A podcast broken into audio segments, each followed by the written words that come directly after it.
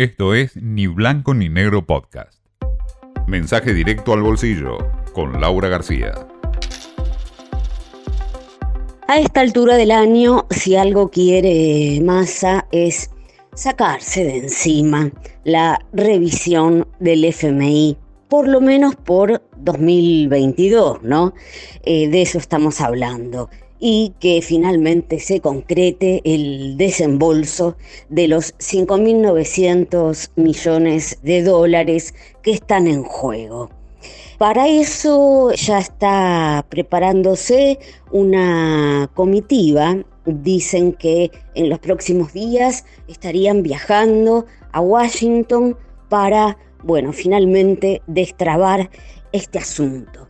Pero bueno, más allá de esto que está ya, bueno, consensuado, eh, discutido, revisado, corregido, tachado y vuelto a revisar, la idea también que puso el gobierno sobre la mesa es cómo va a venir la discusión 2023, porque se están adelantando a un debate que va, se va a dar en el marco de un año electoral va a ser particularmente delicado. Dio como ejemplo Massa y eh, mostró ahí sus números y sus cálculos de los costos que, por ejemplo, tuvo este año el conflicto Rusia-Ucrania, ¿no?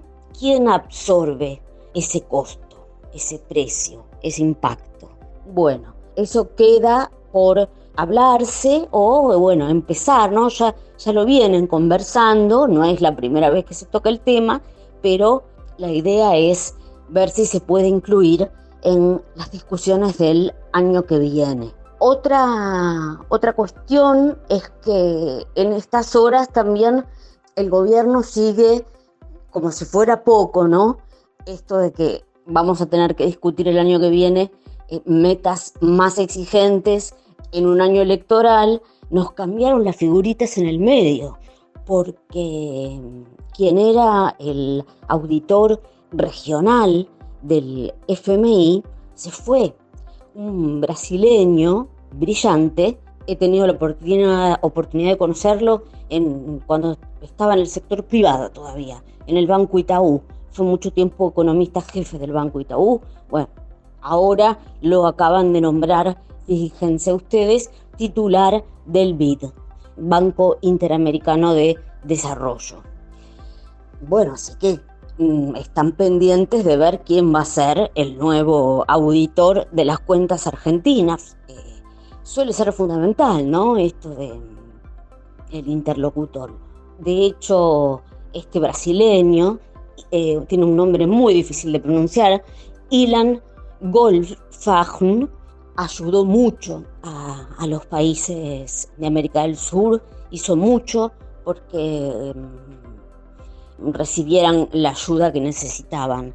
O sea que, bueno, queramos o no, en estas negociaciones, las, figuras que forman parte de las negociaciones sí importan.